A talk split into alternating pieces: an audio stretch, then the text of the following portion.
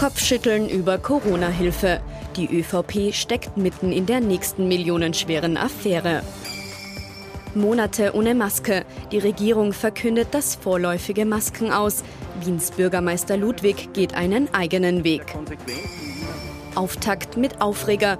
Bundespräsident van der Bellen tritt zu Beginn des Wahlkampfs eine Staatsbürgerschaftsdebatte los. Ich wünsche Ihnen einen angenehmen Sonntagabend. Freue mich, dass ich Sie wieder begrüßen darf. ATV aktuell die Woche, unser politischer Wochenrückblick. Mit dabei unser Politikexperte Thomas Hofer. Schönen guten Abend. Schönen guten Abend, Herr Knapp. Und unser Meinungsforscher Peter Heik. Auch Ihnen einen schönen Sonntagabend. Recht schönen guten Abend. Hallo. Und wieder erschüttert in dieser Woche ein Politskandal unser Land. Es geht um möglicherweise zu Unrecht ausbezahlte Corona-Hilfen in Millionenhöhe und wieder mal mittendrin in diesem Skandal die ÖVP.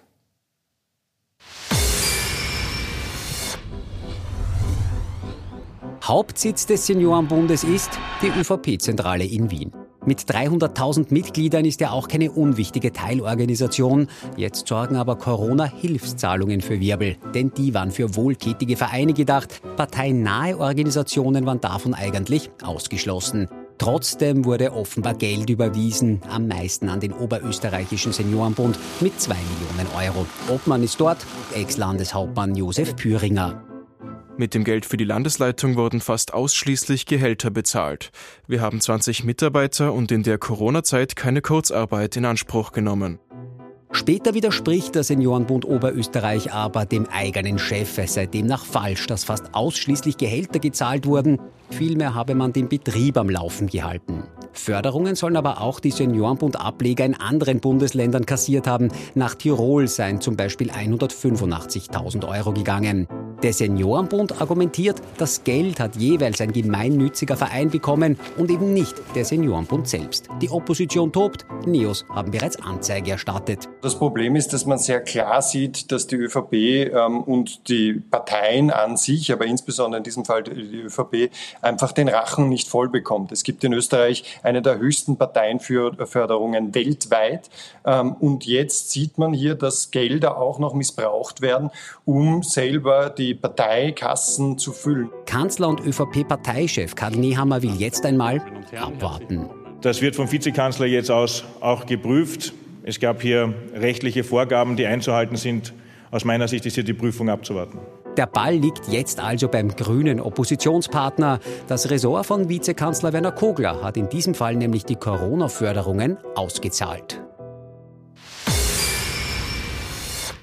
Herr Hofer, jetzt weiß ich schon, man muss sehr vorsichtig sein bei Verallgemeinungen, aber trotzdem, wenn man sich den Skandal jetzt anschaut, wenn man sich zum Beispiel die Inseratenaffäre in Vorarlberg anschaut, dann könnte man doch äh, schnell den Satz sagen, also schüchtern sind die alle wirklich nicht. Äh, nein, das kann man durchaus so sagen, das stimmt. Und natürlich ist das wieder jedenfalls von der Optik, vom Rechtlichen rede ich nicht. Ob das wirklich irgendwas nach sich zieht oder nicht, das kann ich nicht beurteilen. Äh, ist auch gar nicht gesetzt in dem Fall. Aber was einfach verheerend ist, ist wieder mal die Optik. Man kann nicht äh, auch noch äh, ins Gesetz schreiben, sozusagen politische äh, Institutionen bekommen das nicht, selbstverständlich. Davon ist auch jeder ausgegangen. Und dann macht man äh, diese Haarspalterei mit gemeinnütziger Verein und dann doch Seniorenbund, Parteiorganisation. Also äh, das geht vielleicht rechtlich, aber es geht ganz sicherlich nicht in dieser Phase, äh, wo es wirklich so ist, dass das nicht nur bei Wenigverdienern äh, reinpfeift an allen Ecken und Enden, nämlich die Teuerungswelle und alles Mögliche, ähm, sondern auch beim Mittelstand. Und das ist dann schon grimmig, äh, wenn man eben auf die Zielgruppen der ÖVP auch schaut, äh, wenn das wieder mal aus Parteisicht gesehen jetzt äh, zur Unzeit daherkommt. Und äh, noch dazu auch ganz, ganz schlechtes Krisenmanagement, einerseits vom Seniorenbund im Bund und gerade auch in Oberösterreich. Wir haben es jetzt gerade den Beitrag gesehen mit Büringer, äh, der dann korrigiert wird, sozusagen vom eigenen Geschäftsführer. Also was man nur falsch machen kann, hat man da falsch gemacht. Herr Eick, die Reaktion von Kanzler Karl Nehmer, man könnte meinen, der hat genug Erfahrungen mit parteiinternen Krisen in den letzten Wochen, aber da ist er sehr, sehr schmallippig, äh, aber er wird nichts gewinnen können in dieser Situation. Naja, natürlich kann er nichts gewinnen ähm, und normalerweise müsste er wenigstens dann vorangehen ähm, und sagen, so gut, also jetzt räumen wir das halt auch noch auf. Das ist natürlich schon ein Perpetuum mobile, ähm, was hier abläuft die Frage, die sich die ÖVP als Gesamtorganisation stellen lassen muss, ist, hat man, und jetzt spreche ich nicht einmal von Korruption, sondern hat man hier ein ganz eigenes Problem, das man nicht weiß, wo die Linien sind, die Recht, also die rechtlichen, da bin ich beim Kollegen Hofer, da kann man vielleicht noch diskutieren, aber es geht, es geht um, um moralische, ethische ähm, am, Grenzen und das ist ein, ein fortlaufender Prozess bei, bei, der ÖVP und man müsste mal vielleicht wirklich, dann gründe ich halt einen Arbeitskreis, der da lautet, wir durchleuchten die ganze Partei, ihre Organisationen und Bünde und schauen uns an, wo haben wir mögliche Problemstellen.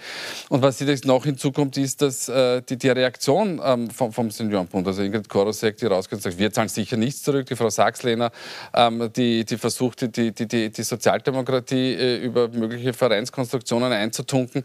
Ähm, das ist alles nur sehr, sehr hilflos und das wird natürlich auf das Konto der anderen Parteien ähm, einzahlen und die, die ÖVP wird man träumt in der ÖVP von 28, 29 Prozent bei, bei, Neuwahlen, wenn es denn dazu käme, und dann wird man schon wieder Platz 1 halten. Ich glaube, das wird sich knapp nicht ausgehen.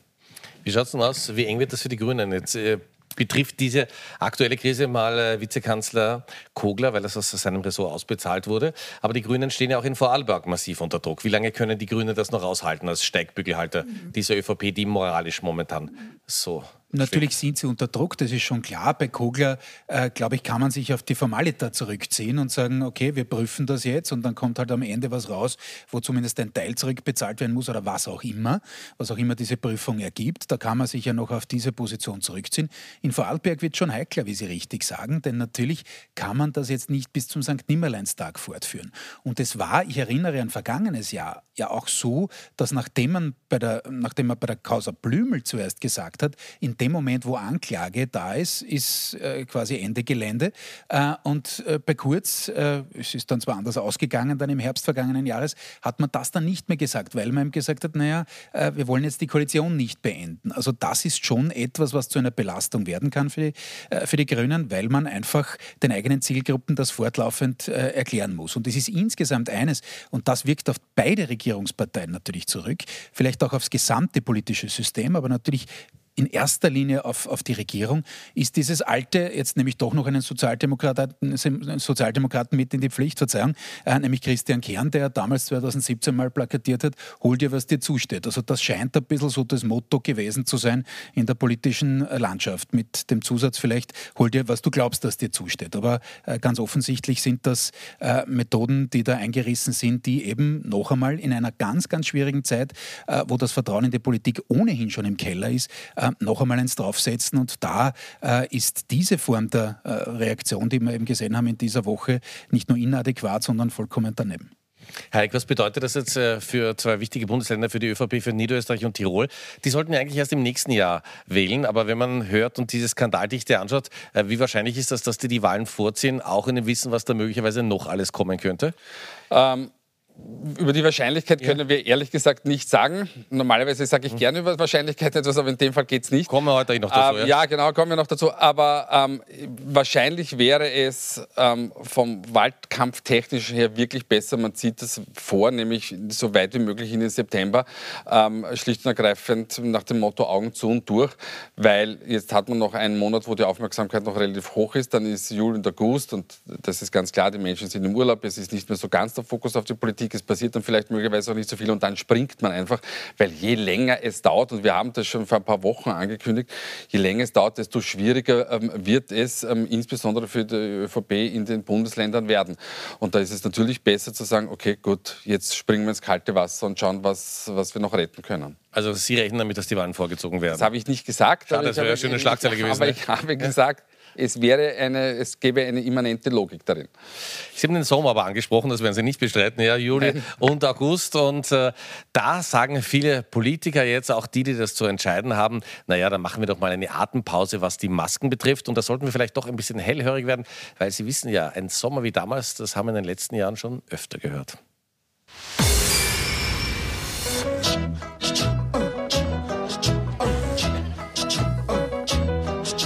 Der Sommer naht in großen Schritten, die Corona-Infektionszahlen sinken und das versetzt die Regierung wieder einmal in Lockerungslaune. Denn der Wunsch nach einem Sommer wie damals ist groß, genauso wie schon 2020.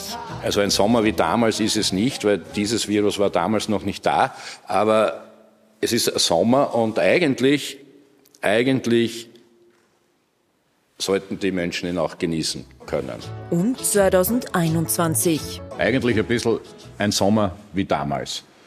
Die einzige Einschränkung werden die 3Gs äh, sein. Und auch dieses Jahr liefert die Regierung ein Pandemie-Déjà-vu. Bei einer Pressekonferenz am Dienstag verkündet der Gesundheitsminister weitere Lockerungen. Allen voran fällt die Maske mit Ausnahme von medizinischen Einrichtungen schon ab 1. Juni und damit über einen Monat früher als ursprünglich geplant. Jetzt verschafft die Pandemie uns eine Atempause, so würde ich es gerne bezeichnen.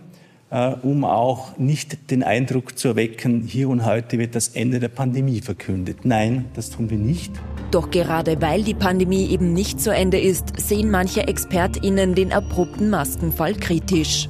Wenn wir jetzt sagen, für die nächsten vier Wochen ist eine Maske nicht notwendig, aber dann auf einmal schon wieder, das, das, wird die Bevölkerung nicht mittragen. Schließlich bleibt nach den beiden Sommern wie damals zu hoffen, dass es 2022 nicht doch wieder ein Herbst wie damals wird.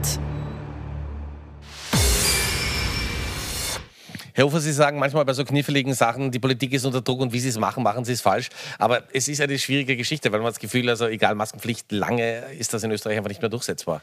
Nein, äh, ist es nicht. Und natürlich versucht man da auch eben der Mehrheitsmeinung, der deutlichen Mehrheitsmeinung hinterher zu hoppeln und zu sagen, so gut, äh, wir haben verstanden, Maske AD. Äh, ich verstehe ehrlicherweise auch Berufsgruppen, also zum Beispiel Angestellte im Handel, also was jetzt den täglichen Bedarf angeht, das kann ich absolut nachvollziehen, dass die jetzt nicht acht Stunden die Maske mehr tragen wollen.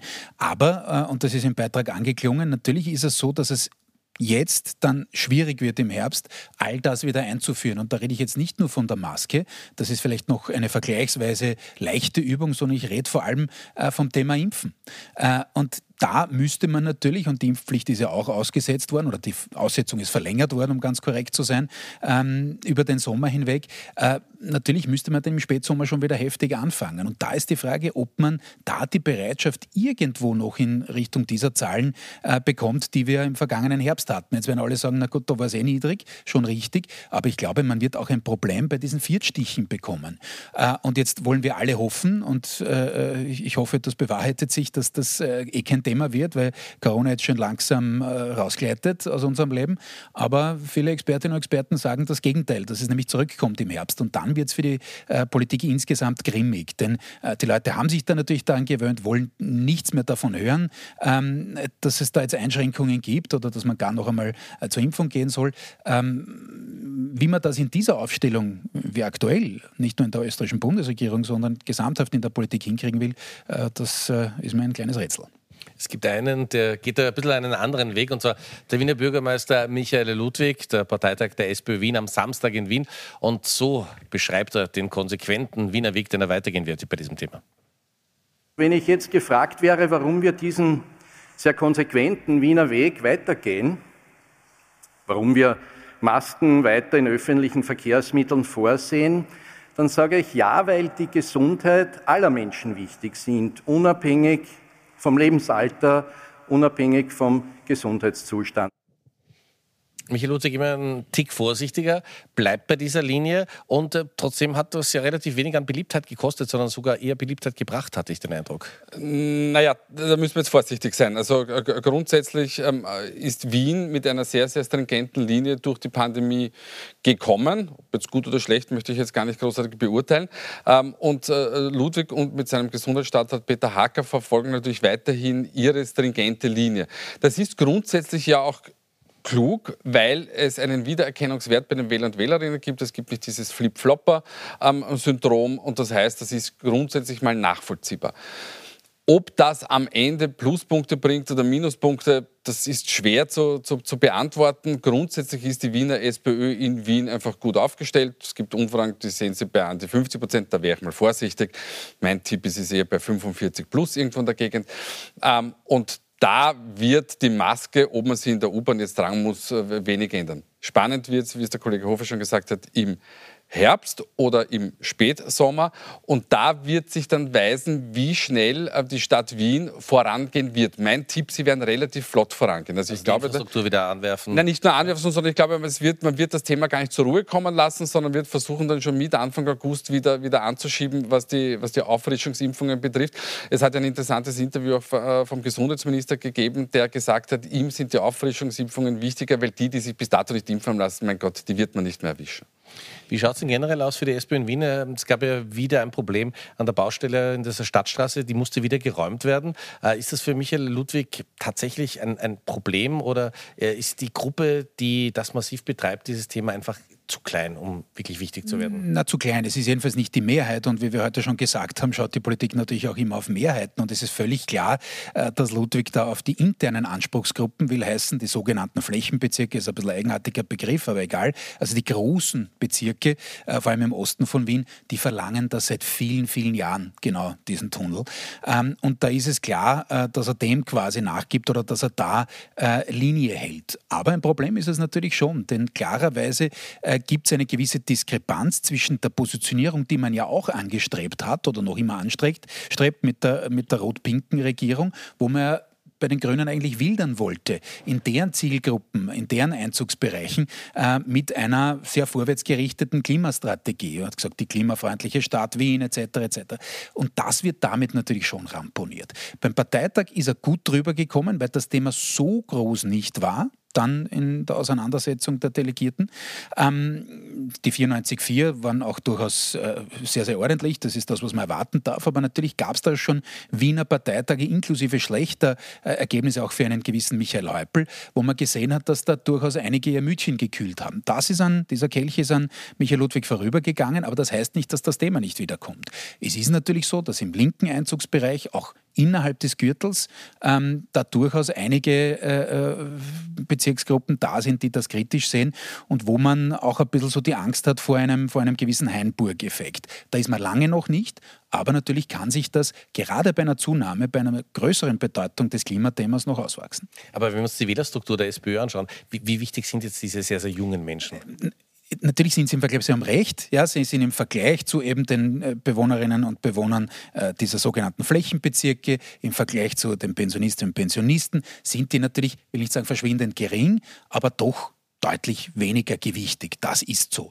Nur da geht es auch um die Symbolik. Es ist jetzt nicht so einfach wegzuwischen. Ludwig ist da hart geblieben, wie gesagt, ich hätte nichts anderes erwartet, weil das schon ein, ein, ein Schlüsselthema für ihn immer war, durchaus auch in, in Richtung der ÖVP. Und natürlich ist es auch äh, hochgejatzt worden aufgrund dieses Koalitionsbruchs äh, zwischen Rot und Grün da nach der letzten Wahl, äh, wo es dann einfach auch auf der persönlichen Ebene Verletzungen gab. Das ist einfach so äh, und das kann man nicht so leicht wegwischen. Und ja, Ludwig hat natürlich auch durch diese Corona-Positionierung ein bisschen sich drüber hinweggeturnt über diese Geschichte und will sich sich natürlich bundesweit positionieren als äh, das Gegenprogramm äh, zur Regierung. Aber wie gesagt, das Klimathema, das bleibt schon virulent. Was wir auf jeden Fall jetzt schon sagen können, es gibt eine Wahl ganz sicher in diesem Herbst, und zwar, das wird die Bundespräsidentschaftswahl sein. Und Alexander van der Bellen ist in dieser Woche schon voll im Wahlkampf angekommen.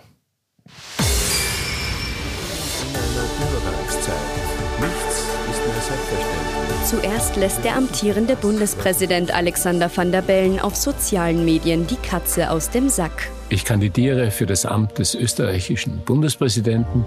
Am Montag folgt die Erklärung vor den Medien. Meine Damen und Herren, ich fühle mich verpflichtet, in dieser Situation das Meinige dazu beizutragen, dass wir insgesamt wieder auf den richtigen Weg kommen. Natürlich habe ich überlegt, ob dieses Amt mich ein zweites Mal braucht. Und ich bin zu dem Schluss gekommen, wenn ich das in aller Bescheidenheit sagen darf, ja, es ist sinnvoll. Und dann füllt van der Bellen seine abermalige Präsidentschaftskandidatur mit ersten Inhalten. Die Staatsbürgerschaftshürden sollten gesenkt werden, heißt es von ihm etwa in einem kleinen Zeitung-Interview. Und damit schaltet sich der Präsident, ob freiwillig oder unfreiwillig, auch in die laufende innenpolitische Debatte ein. Während Grüne, SPÖ und Neos wie Van der Bellen für eine Erleichterung beim Staatsbürgerschaftszugang eintreten, stellen sich FPÖ, aber auch die türkise Kanzlerpartei gegen den präsidentiellen Vorstoß. Als Innenminister sehe ich hier keinen Änderungsbedarf in der Staatsbürgerschaft. Das ist eine richtige Auslegung, wie wir sie derzeit haben, und daher bedarf es keiner Änderung. Also der ÖVP-Innenminister, der sofort reagiert hat, jedes Mal, wenn Bundespräsidentschaftswahlen anstehen, beginnt die Debatte, wie wichtig ist dieses Amt überhaupt für Österreich? Naja, im, im, man muss ehrlicherweise sagen, die Debatte reißen wir jetzt mit ATV an, weil die Debatte ist noch gar nicht da, aber es hat sie immer wieder gegeben. Salzburger Nachrichten am Wochenende und so. Also. Okay, ja, na gut, ja. na, die sind aber dann nachgesprochen. naja, wurscht, wie dem auch sei. Ähm, äh, wir haben abgefragt, ob man das äh, Amt beibehalten soll oder ob man es so ein bisschen wie in den USA ähm, das äh, abschaffen soll, das Amt des Bundespräsidenten und den Kanzler, die Kanzlerin direkt wählen sollen und das wirklich ein, ein, ein Widerspiel ist zwischen Legislative und Exekutive.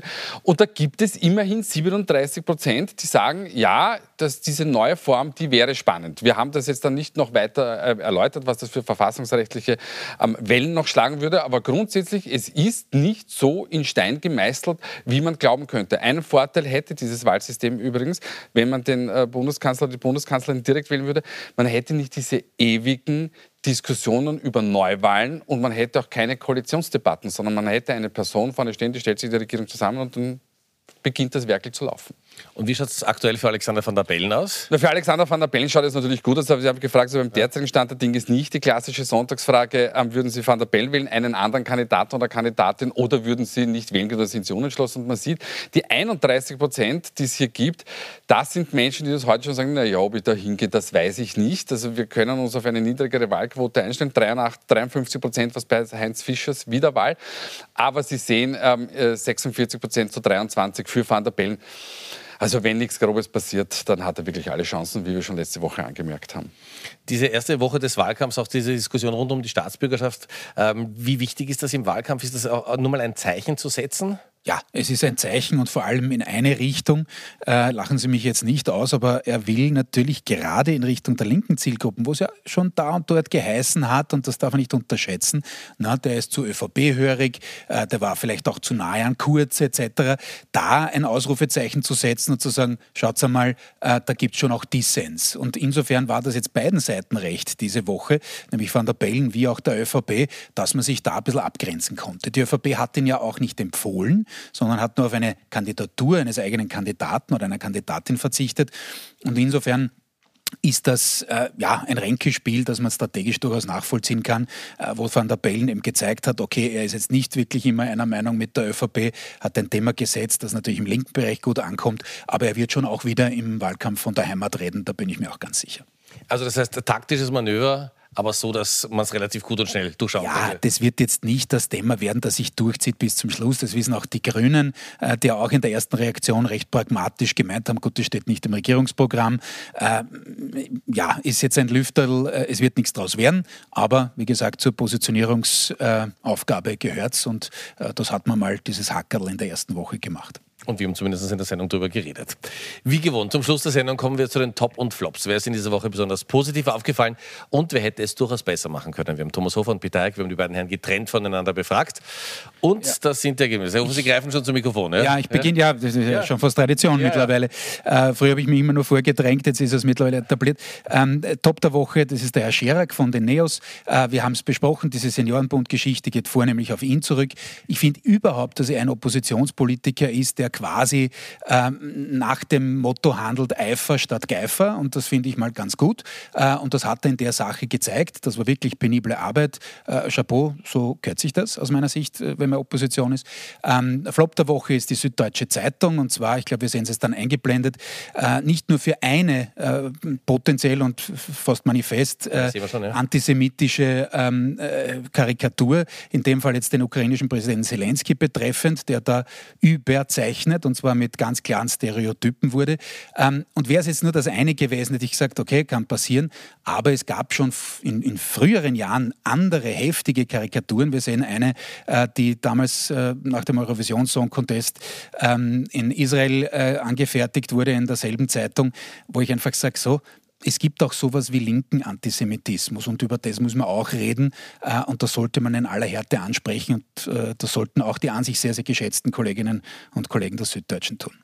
Also die süddeutsche Flop der Woche für Thomas Hofer. Herr, wir kommen zu Ihnen und ich sehe 50 Sekunden. Ach, das Bitte schön. Ja, also äh, über Flop der Woche brauche ich eigentlich gar nicht viel reden. Das ist der österreichische Seniorenbund, ähm, haben wir jetzt ausführlich besprochen.